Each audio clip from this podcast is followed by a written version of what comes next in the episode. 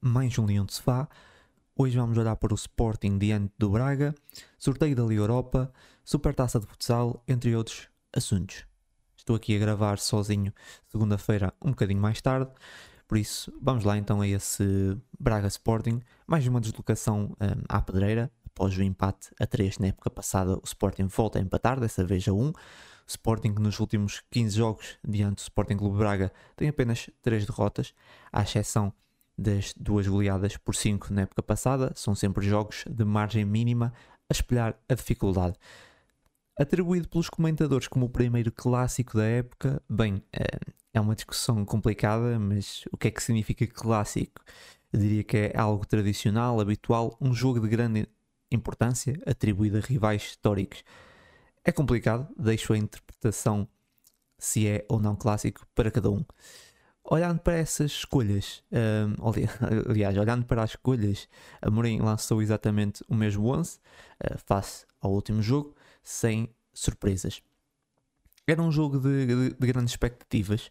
Primeiro uh, grande desafio da equipa leonina nessa época, a apanhar pela frente um Braga que, embora tenha começado com uma derrota diante do Famalicão, vem de, de, um terceiro lugar e um apuramento para a Liga dos Campeões.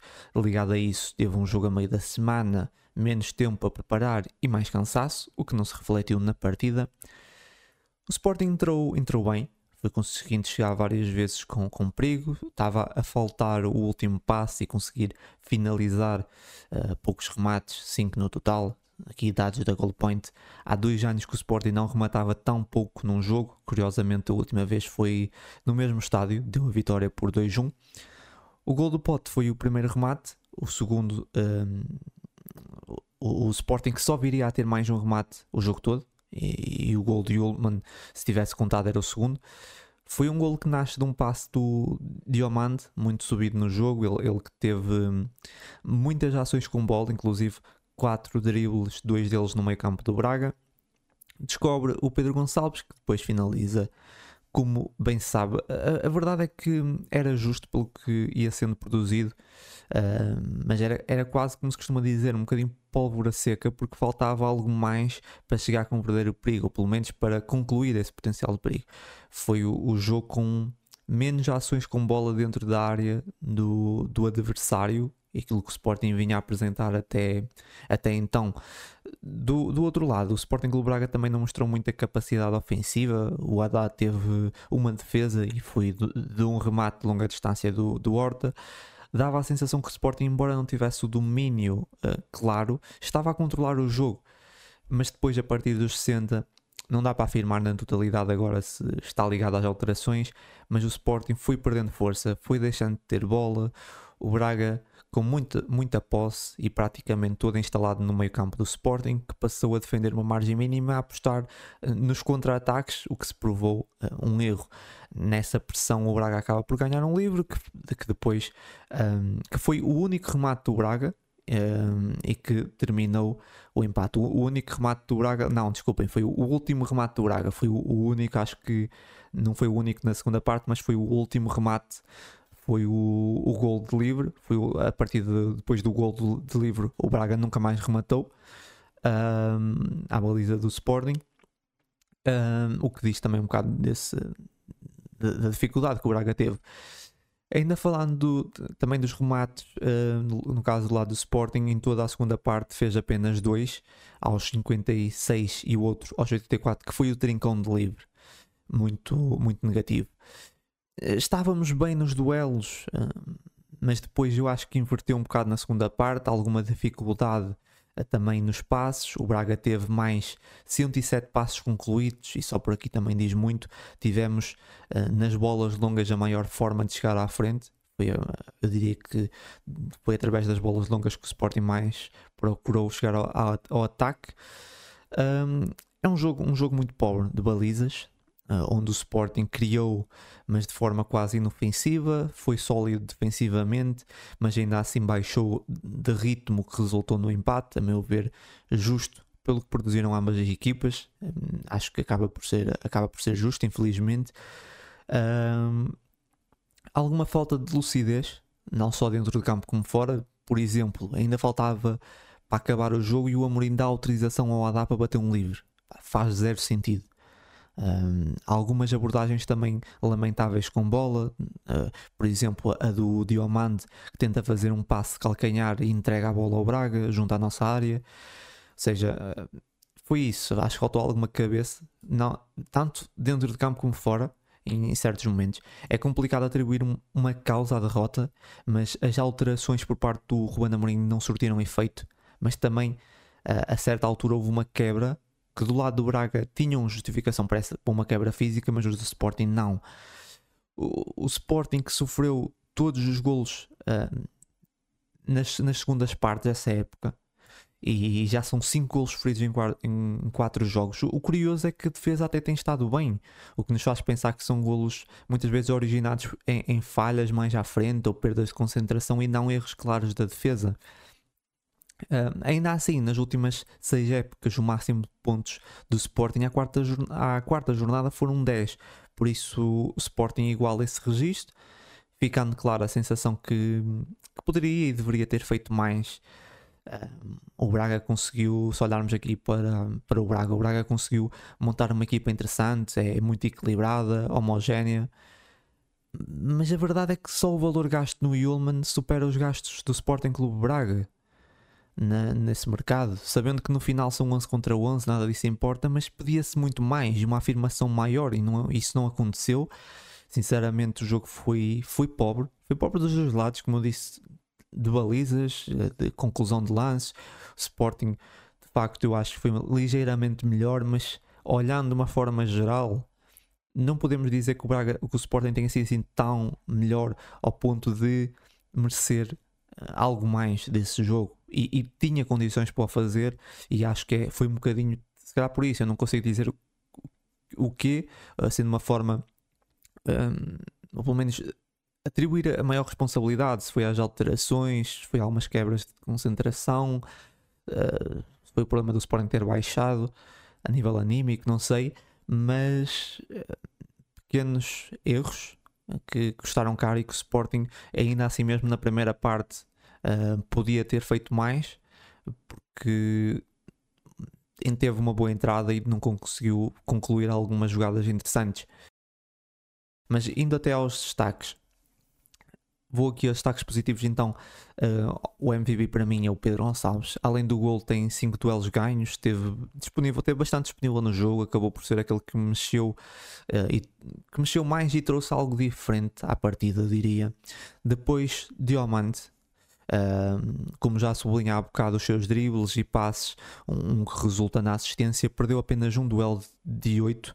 No, no último jogo já tinha destacado os poucos passos falhados, nesse volta a falhar uh, poucos passes, uh, foram 6 eh, falhados em 53 passes.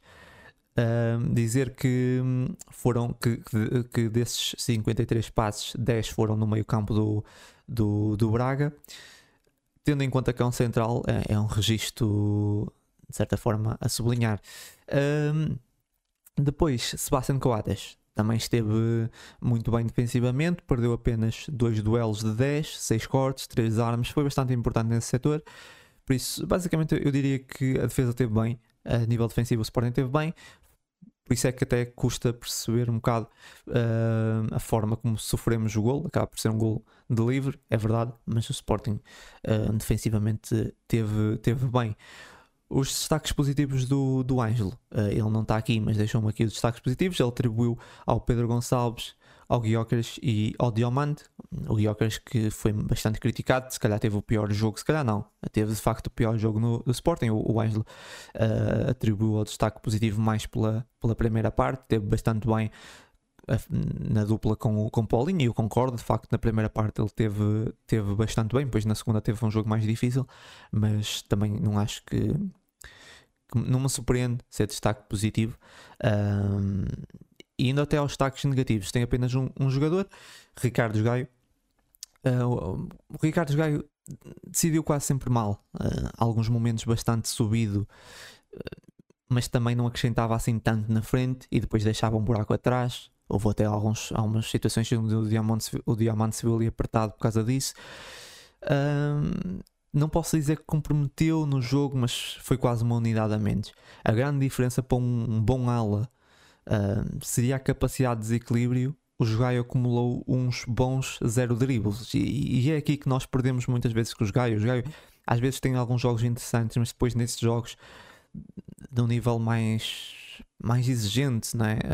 O Gaio não consegue acrescentar grande coisa e mesmo não tendo comprometido foi, foi um bocadinho ali quase uma unidade a menos, essa é que é a verdade. Nos destaques negativos do Ângelo, ele deu um, ao Idemassa Morita. Ainda, ainda aqui até às uh, menções. Uh, começo pelo que falei agora dos desequilíbrios dos Gaio. O, o Katama entrou e consegue aqui dois dribles que não resultam em nada, mas é, é um jogador que mostra essa, essa, essa capacidade, desequilíbrio, essa explosão na frente e, e trouxe algo mais. Um, provavelmente até podia, o Katama até podia ter entrado bem mais cedo e para o lugar do Ricardo Gaio. Depois Morton e Ullman não fez um, o melhor jogo. Ainda assim, pareceu-me ousado tirá-lo para, para meter o, o, Daniel Bragança. Falando do Bragança, houve momentos em que até conseguiu segurar a bola e mostrar a sua classe. Mas não sei se foi o jogo indicado, se era o jogo indicado para, para a sua entrada. Acaba por ser ele que, que depois faz a falta que resulta no gol do empate. E acho que foi um jogo um bocado inglório e, e, difícil para colocar o Daniel Bragança. Acho que foi aqui um bocado um erro por parte do, do Ruben Amorim. E outra entrada que agora podemos dizer que foi ao lado foi o Marcos Edwards. 10 perdas de bola, praticamente sem sucesso em nenhuma ação do jogo uma entrada também muito infeliz. E agora falando de Ivan Fresneda, foram 13 minutos uh, na sua estreia, um jogo uh, entra num momento difícil, por isso não há assim muito uh, a tirar da sua exibição. Mas pronto, só, só dizer isso, teve ali uns momentos eu tentou, tentou fazer a diferença na frente, mas não, não há muito para falar desses 13 minutos do, do Fresneda. Para finalizar, uma nota sobre o Victor Guiocas, que em toda a carreira tinha 24 amarelos, 0 vermelhos. Na Inglaterra levou apenas 9 amarelos em 124 jogos. Em Portugal já leva 2 amarelos em 4 jogos. Supostamente por ter abraços. Uh, só essa, queria só deixar essa, essa consideração final, essa, essa nota sobre o Victor Gyökeres e basicamente está tudo sobre esse jogo do Sporting uh, na Pedreira. Sempre um jogo difícil. Infelizmente podíamos ter feito mais, não conseguimos. Levámos aqui um ponto.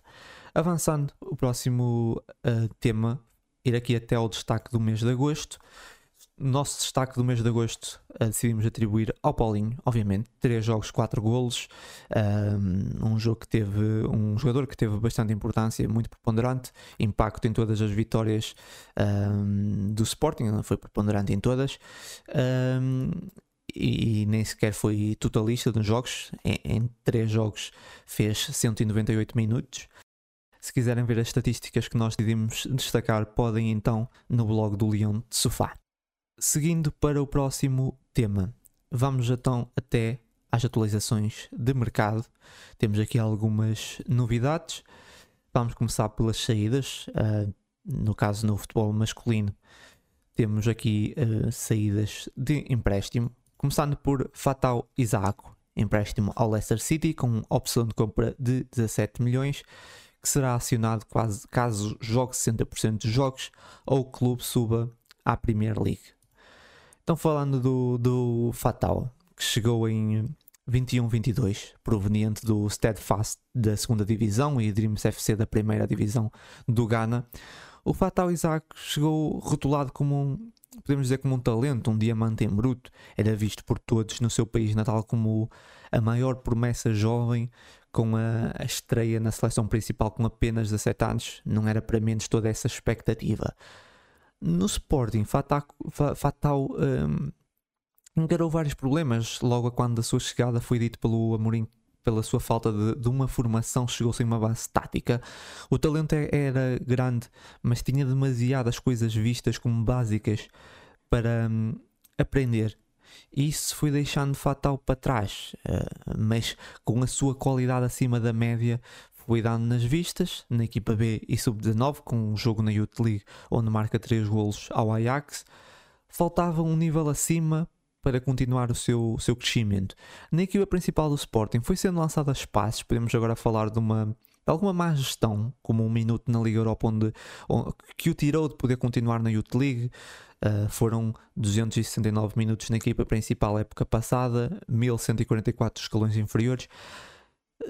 Eu acho que mais uh, que o maior problema talvez não tenha sido a falta de aposta, embora não tenha sido muito aposta, mas a forma não clara como foi lançado até em certas posições uh, que não eram uh, que não favoreciam, como por exemplo a lateral.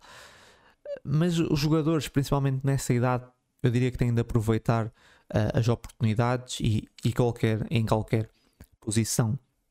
Mas falando concretamente da sua curta passagem na equipa principal, independentemente do contexto da posição, nunca conseguiu mostrar algo próximo que justificasse uma aposta recorrente. Uh, muito forte no 1 um para 1, um, mas faltava o resto. Agora segue para um empréstimo com de compra de 17 milhões, como já, já referi. Um, é, é, muito provável que, que, que seja acionada. Um, o, o, clube inglês paga aqui pelo, pelo potencial, porque atualmente nada justifica esse valor, tirando a projeção do futuro do que pode vir a ser e não do que já é. Uh, na minha opinião, é, é uma, uma boa venda de um jogador que tanto pode atingir um alto patamar como passar ao lado de uma carreira brilhante. Eu acho uh, tem potencial para isso, mas tem tudo, tudo depende dele. Uh, era evidente que não tinha espaço nem, nem aproveitamento para continuar a crescer com, com o Ruben Amorim, por isso acaba por ser o melhor para ambos os lados. Claro que se correr muito bem no Leicester, todos vão dizer que foi barato, se correr mal, foi uma grande venda.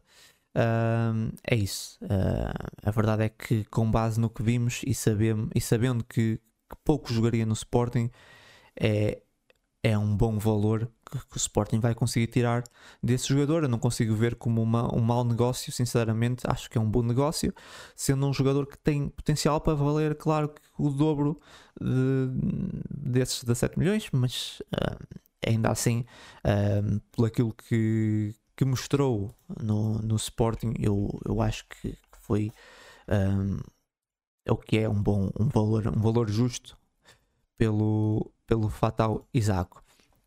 Dito isto, avançamos para o próximo empréstimo, no caso Mateus Fernandes, empréstimo ao estilo de praia sem opção de compra. É um empréstimo muito positivo. Um, além de ser, claro, sem opção de compra, vai para um clube da nossa liga. No Sporting jogaria pouco na equipa principal e no Estoril vai ter mais oportunidades, ainda que, ainda que no meio-campo vai encontrar ali competição.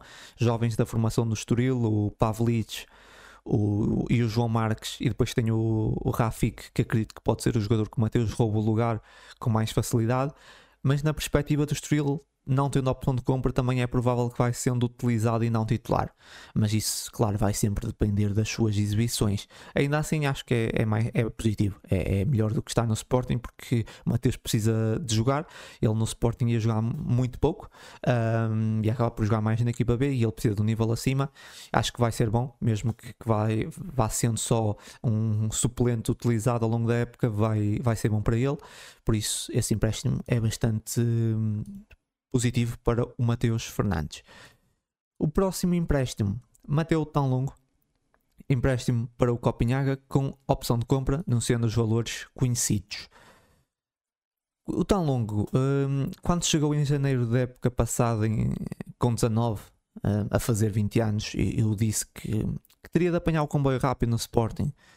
Um, pela primeira vez, ainda por cima, estava pela primeira vez fora do seu país, era expectável a dificuldade, até porque não se esperava que viesse para jogar nos escalões de formação, mas também não iria ser titular. Fez 14 jogos e apenas 162 minutos. É, é muito pouco. Pessoalmente, eu gostei do jogador. Tem características interessantes, mas mesmo com poucos médios na equipa tão longo, não conseguiu convencer o Amorim para ser uma opção na dupla de meio campo, ou pelo menos uma opção de rotação a, perspectiva de empréstimo, se fosse um clube da nossa liga, a imagem do Mateus Fernandes seria mais visto como um processo de crescimento, mas chega aqui para a Dinamarca e com a opção de compra, o que dá a entender que a recuperação do jogador não é visto como algo prioritário, não é um objetivo prioritário. Ainda assim, vi algumas pessoas a, rotular o tão longo como de flop, e acho que isso é um, é um erro. Não digo que vá ser um jogador de, de topo, mas tem qualidade para, para se afirmar numa equipa. O Copinhaga estará na Champions e o Tão Longo terá aqui um desafio interessante para tentar mostrar. Vamos tentar mostrar o que vale como jogador, que eu acho que, que tem bastante potencial. Não digo que vá ser, lá está, um jogador um, top 1 mas, no mundo, mas, mas tem, tem qualidade para, para atingir um bom patamar. Agora, o próximo, basicamente está tudo sobre as saídas eh, e fechou aqui o, o mercado. Um, a próxima notícia é uma renovação, caso a renovação do João Muniz, renovação até uh, desse jovem de um, apenas 18 anos, renovação até 2028 com uma cláusula de rescisão fixada nos 60 milhões de euros.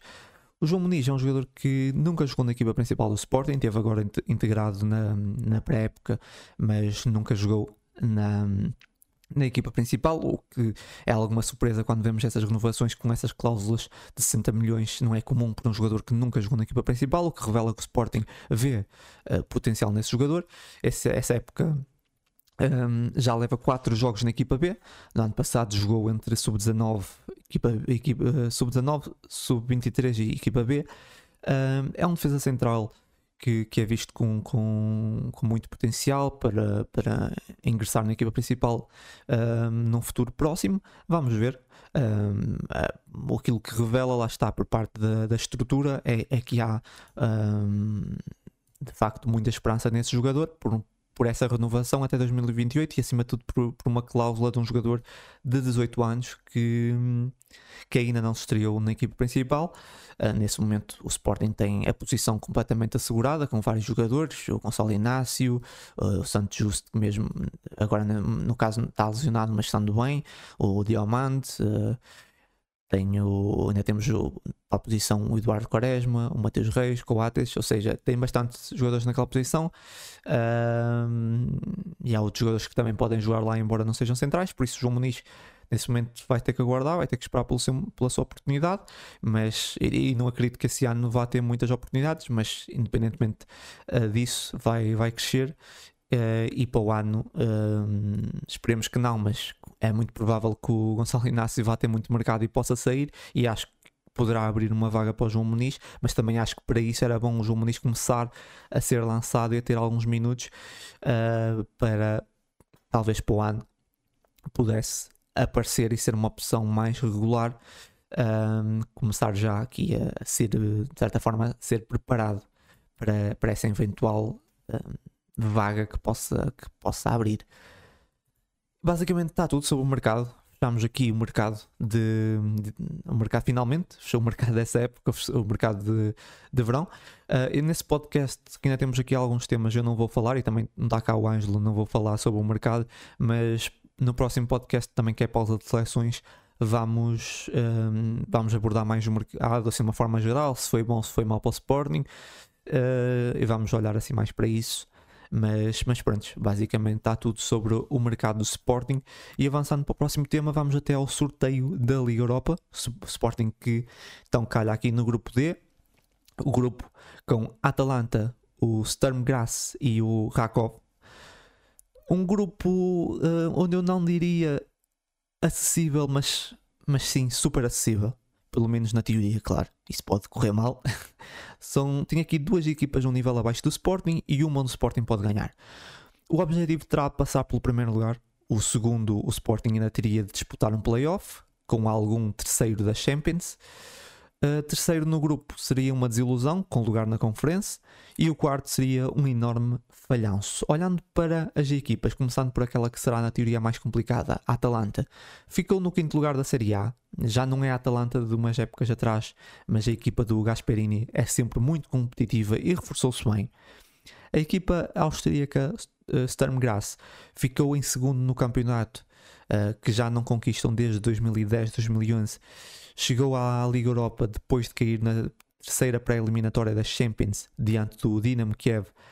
Um, no passado já tivemos algumas complicações com equipas austríacas. São uma, são, um, essa equipa aqui são, é uma equipa que, que merece uh, algum cuidado, ainda que o Sporting seja amplamente favorito.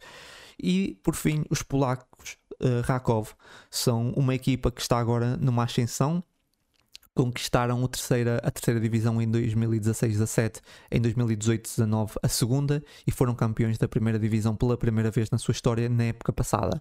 Todos os sete títulos do, do clube foram conquistados de 2016 para cá. É um crescimento meteórico, tem bons jogadores, embora sejam vistos como os mais fáceis do grupo, um, e são claramente, mas vão ter aqui uma palavra a, a dizer e não podemos desvalorizar. Um, esse adversário. Dando a minha opinião sobre o sorteio, eu pessoalmente, como já referi em outras ocasiões, prefiro grupos com equipas com mais nome, como por exemplo o Liverpool. Porque realisticamente o que é que o Sporting pode ganhar? Um, aliás, realisticamente podemos dizer o Sporting pode ganhar ali a Europa? Pode, mas é pouco provável. O que é que se tira daqui? São os pontos para o ranking português. As vitórias dão mais dinheiro, mas Liga Europa não é Champions, por isso não é muito mais, não, não é muito dinheiro, aliás. Um, o que se tira mais é experiência e visibilidade. Visibilidade essa que é alcançada, e mesmo a experiência que é mais alcançada contra, a, a jogar contra os maiores da Europa. Por isso, eu normalmente eu gosto de grupos difíceis com, com grandes adversários, não desvalorizando esse, esse grupo, claro, pode, como eu disse há bocado, pode correr mal, mas preferia ter equipas de, com mais nome, pelo menos. Mas é isso, o sorteio foi simpático, em comparação com os rivais e não menosprezando os adversários da Liga Europa. O Amorim, eh, falando dos rivais do nosso, do nosso campeonato, o Amorim poderá ter aqui uma vantagem e aproveitar até para gerir a equipa ao longo de, dessa, dessa, dessa fase de grupos. Um, e por isso eu acho que, que acaba por ser um sorteio nesse aspecto positivo, não há muito a dizer. Um, e vamos ver o que é que acontece. Avançando para o próximo tema, vamos aqui então à Supertaça de Futsal. Jogou-se aqui na passada sexta-feira a Supertaça, derby entre Sporting Benfica, sempre grandes jogos. Sporting chegou a estar a ganhar por 3-0, acaba por deixar escapar e perde por 5-4 no prolongamento. Sobre essa supertaça, vamos ouvir aqui o Ângelo, deixou-nos aqui um áudiozinho de quase 10 minutos. Vamos ouvir aqui o que ele tem a dizer sobre essa hum, supertaça de, de futsal.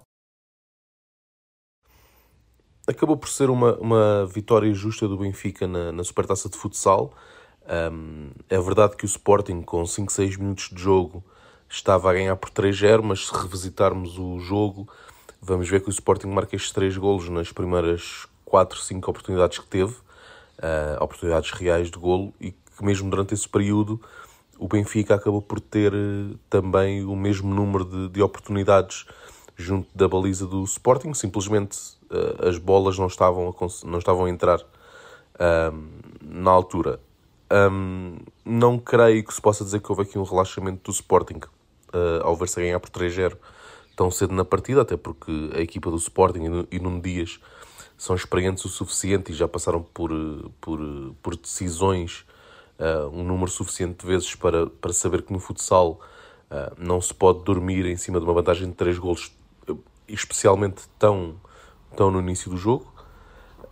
Um, acho que simplesmente podemos tirar daqui que a, diferença entre os dois clubes este, esta época está, está, está mais diluída, está, está mais curta. O Benfica parece mais competitivo e, e lá está hiper motivado para, para mudar um pouco o paradigma do que tem sido o futsal português nos últimos anos. Um, em relação ao Sporting, há, há aqui vários pontos a, a tirar uh, que eu acho que são interessantes. O ponto 1 um é, é, não, não vamos começar a, a tirar as culpas para cima do, do, do, do Henrique Rafagnini, porque é, é, verdade que esteve mal nos dois primeiros golos, mas salvou N ocasiões e acabou até por marcar um dos golos da equipa. Um, dois é que o Sporting não está a entrar bem nesta época, o torneio de, de pré-época para mim foi indicador disso mesmo. Houve, houve exibições, jogos e resultados que eu acho que não são, não são justificadas uh, e parece que a equipa está, deu aqui um passo atrás, o que também seria de esperar com, com as saídas que tivemos esta, ou, ou da época passada para esta época. Um, e neste jogo a questão pareceu-me não só uh, estar relacionada com essa, com essa hipermotivação do lado do Benfica, mas também com, com, com, com dificuldades físicas do lado do Sporting, imensas paragens no jogo com, com jogadores do Sporting já, já a demonstrar muita, muita fadiga, ou ainda a demonstrar muita, muita fadiga, um, fruto do, se calhar, de uma pré-época mais intensa do que se calhar deveria ter sido. Agora é assim, o especialista disto é, é, é num dias, não, não sou eu, como é óbvio. Um, se calhar o, o, o que os jogadores estão a sofrer e, e esta, esta sobrecarga física uh, que, que se viu e que, e que e que eu acho que foi uma das grandes causas da, da, da derrota na Supertaça, se calhar vamos, vamos ganhar uh, no final da época com, com esta sobrecarga. Uh, mas o que é facto é que acabou por se perder um, um, um troféu com, muito, muito por causa desta, desta sobrecarga física e desta fadiga muscular dos, dos jogadores do Sporting. outra coisa que, que acho que se deve retirar daqui e que já é um problema da equipa de Nuno Dias já há muitos anos, é o, o 5 para 4 um, ofensivo. Um, para mim foi. Eu, eu, eu percebi a ideia de Nuno Dias a, a 1 minuto e 20 do fim, mais ou menos, do prolongamento, apostar no 5 para 4 para garantir que o Benfica não tinha, não tinha bola e, quiçá, nos últimos segundos tentar marcar o, o gol da vitória. Agora, uh, embora, embora perceba, o 5 para 4 ofensivo do, do Sporting é algo que nós já, já temos vindo a falar uh, ao longo das épocas e mesmo durante as transmissões televisivas. É algo que os comentadores uh, realçam. O 5 para 4 do Sporting é, é, é, muito fraco comparativamente com os outros momentos do jogo que o Sporting domina. Um, o Sporting não é capaz de, de, de causar perigo em 5 para 4 ofensivo. Um, não, não, não há um remate à baliza, não há jogada de perigo, existe muita troca de bola muito perto do meio campo, mas não há, não há, não há criação de desequilíbrios e depois perde a bola de forma infantil uh, naquele, naquele momento e só for gol a 50 segundos do fim, salvo erro, coisa assim do género, uh, tornando completamente impossível um, chegar, chegar depois ao empate depois de sofrer aquele gol de forma um pouco infantil. Uh, e é uma coisa que, que Nuno Dias tem, tem obrigatoriamente de trabalhar. Eu, eu percebo que o Sporting vai, vai ter, ou, ou, esperamos nós, vai ter muitos pouco, poucos jogos ao longo da época em que, em que vai precisar de, de usar o 5 para 4 ofensivo. Agora, embora isso seja verdade, não é menos verdade que se calhar os momentos em que vai precisar desse 5 para 4 ofensivo vão ser momentos decisivos, vão ser Vão ser finais, vão ser meias finais, vão ser Final Fours, vão ser playoffs contra equipas uh, ao nível nacional. Obviamente, aqui só o Benfica, mas a nível de Champions, vão ser equipas que estão ao nível do, do Sporting, portanto, podem perfeitamente chegar ao, ao final do jogo em vantagem. O Sporting vai ter que, que usar esse 5 para 4 para conseguir conquistar um troféu, para passar uma eliminatória, o que seja. Uh, e é uma arma que as outras equipas têm que o Sporting ao dia de hoje não tem. E, e acho que isso tem que ser trabalhado e tem que ser muito trabalhado por, por, por Nuno Dias. Uh, quanto a, a, destaques no, no jogo, uh, não, não fugindo àquilo que é que já, já tem, tem, sido, tem sido a, ver um, um, a ser um clássico no, no Sporting. Drick Ziquité continua num, num nível muito, muito elevado. Uh, destacaria, por outro lado, destacaria a Tomás Passó, que eu acho que se está a começar a afirmar como, como um jogador de top 3, top 5 na sua posição. É, Está-se a tornar um fixo de, de classe mundial. Acho que não vai ser por aqui que vamos sentir falta do, do Eric Mendonça, por exemplo. Um, acho que Tomás Passó está, está, a dar, está a mostrar a cara e está-se a mostrar capaz de, de substituir o Eric um, a um nível muito, muito elevado. É um jogador que eu acho que acaba por conseguir defender uh, os pivôs adversários e pivôs muito físicos, como são os pivôs do Benfica. Acho que está a conseguir defender melhor do que o Eric conseguia, uh, embora seja um jogador mais baixo, uh, aparentemente, não, aparentemente não tão forte fisicamente, mas consegue dar essa resposta. tem um remate fantástico, que eu acho que vai ser uma arma muito forte para, para as bolas paradas que neste jogo também não foram, não, não foram muito bem utilizadas. Uh, e é um jogador que está a demonstrar, tal como o Eric demonstrava e que nós gostávamos muito de ver, está a demonstrar uh, ser capaz de jogar em, nas quatro posições de, de, campo. Portanto, acho, acho que está aqui o próximo, o próximo diamante. Já tínhamos essa ideia antes, mas agora com a saída do, do Eric o Tomás vai ter que dar vai ter, vai, vai ter que subir aqui um nível na, na hierarquia, por assim dizer. Eu acho que ele está a demonstrar que, que, que está perfeitamente apto para, para isso. Um, quanto, quanto ao resto da época, ou, ou que esta derrota se pode, se pode traduzir para, para o resto da época, embora uma derrota, e principalmente uma derrota que, que, que, que, que quer dizer a, a, a, não conquista de um troféu ou a perda de um troféu para um rival.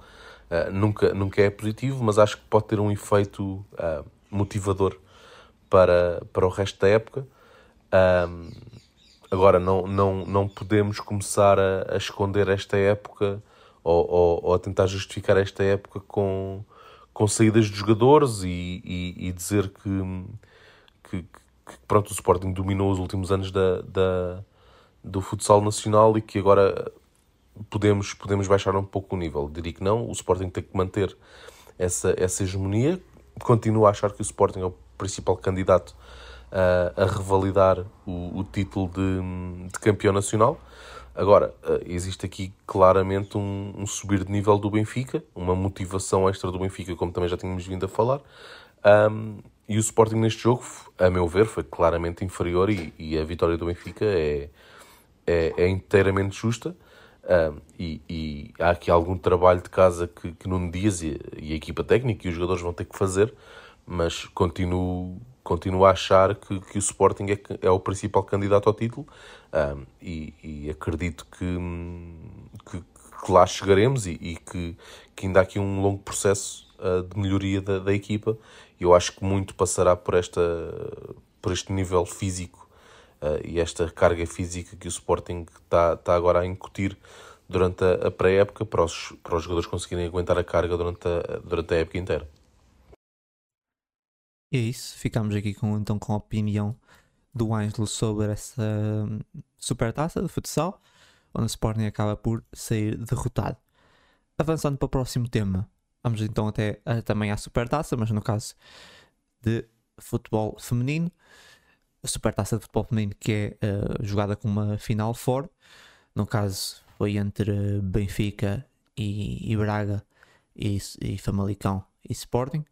Um, no caso, o, o, Benfica acabou por, por bater o Braga nas grandes penalidades e segue para a final. O Sporting consegue seguir uh, ganhando aqui ao, um, ao Famalicão por uh, 2-0 estreia de Noraim na defesa e também tivemos a titularidade da jovem Maísa na frente e também sublinhar a Jacinta que hum, fez a sua estreia e ainda entrou ali no final do jogo. Falando do jogo, foi um jogo bastante dividido, uh, mas o Sporting eu diria que acaba por ser melhor. Uh, consegue marcar no início da segunda parte numa jogada que termina em autogolo e segundo, o segundo de, de penalti cobrado por Cláudia Neto, os dois golos com a Diana Silva envolvida. Uh, faltou mais remates e lances de perigo, ainda assim a vitória, a vitória é justa, a vitória enquadra-se ao Sporting. Vimos uma equipa interessante, essa né, primeiro jogo oficial da época, uma mistura de juventude com, com, com experiência. Uh, essa equipa de Mariana Cabral que vem de uma sequência de 10 jogos sem perder e nos últimos 24 as únicas 4 derrotas foram com o Benfica. Uh, também é, é algo uh, a referir. E a final será diante do Benfica. No caso, na próxima semana, dia 13, quarta-feira, às 19h45, no Estádio Municipal de Aveiro. Quem puder ou for da zona, recomendo que vão ao estádio, um, não sei os preços, mas certeza que será um valor praticamente simbólico e poderão ser adquiridos no recinto. E é isto. Uh, não há muito uh, a falar sobre essa, sobre essa meia final. Vou guardar também mais para a frente, agora na final, e depois vou falar mais também das jogadoras novas e, e que, que entraram, no caso das que jogaram, e sobre essa essa nova equipa, entre aspas, da, da Mariana Cabral, que pelo menos nesse primeiro jogo, algumas coisas interessantes, podia ter feito mais, podia ter produzido mais ofensivamente, mas algumas boas indicações, parece-me tal uma equipa, uma equipa interessante para, para essa nova época. Terminamos o podcast aqui com um último tema, um tema um bocadinho mais complicado de falar. No caso, tenho de falar sobre isso, que é sobre os insultos racistas ao jogador Otávio do Famalicão após o jogo do Sporting. Um, claro que primeiro é preciso dizer que no futebol não há espaço para racismo, nem xenofobia, nem nenhum tipo de, discriminação. Eu, eu, ainda não percebi, nem nunca vou perceber como é que alguém diz que gosta desse esporte e é racista. Não, não consigo entender. E no Sporting nem é preciso falar. Igualdade é um, pil é um pilar que esse clube tem de honrar sempre. E é também por esses valores que eu e muita gente é, são sportingistas.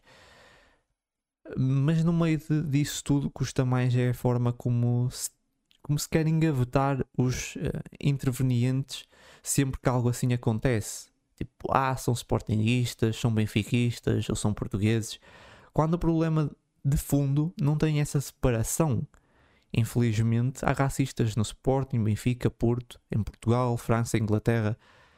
É da mesma forma que se lida com o caso Marega, em Guimarães, uma situação grave mal gerida desde o começo. Principalmente pela opinião pública que passou a, a rotular os uh, como racistas por conta de, de uns indivíduos. Toda a gente sabe que em Guimarães, sexta à noite, vestem um capuz branco e saem, à, e saem à rua com tochas e forquilhas. Quer dizer, não faz sentido essa forma de ver as coisas, tentar levar para um plano quase individual de uma instituição, clube ou país, quando é um problema do mundo e tem de ser visto assim.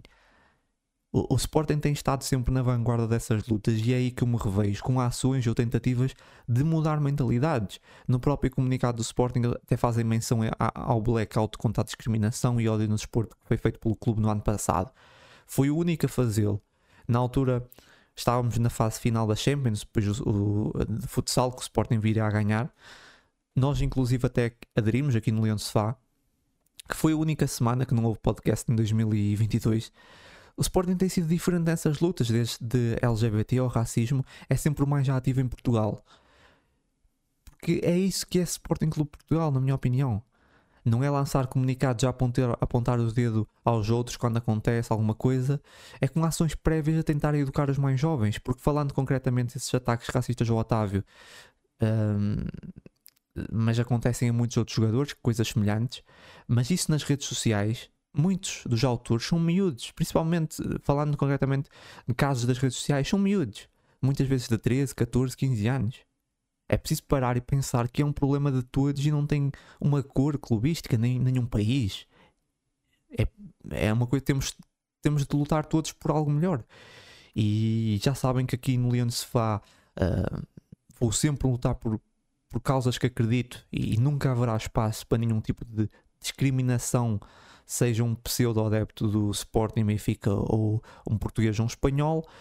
E basicamente é isso uh, sobre esse, esse caso lamentável que aconteceu, mas que no final eu acho que é isso. Temos é de tentar educar, porque sinto muitas vezes que acabam por ser.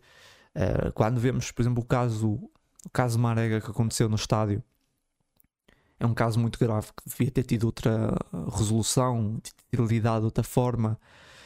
Quando é casos nas redes sociais, a maior parte das vezes vamos analisar, vamos ver uh, são, são, são miúdos, isso, isso tem que nos eh, levar a meter um bocado a mão na consciência e pensar o que é que, o que, é que queremos fazer. É isso, Leões, está tudo. Esse podcast um, aqui com, com bastantes temas. Uh, ficamos por aqui. Na próxima semana, uh, que é pausa seleções, como eu já referi há bocado, vamos estar cá, em princípio, para, um, então, para, fazer uma abordagem sobre uma abordagem ao mercado, falar de uma forma geral sobre o mercado do Sporting, do mercado de verão, mas com certeza teremos outros temas para, um, para falar. De resto, já sabem, Leões, muita força sempre e até ao próximo jogo.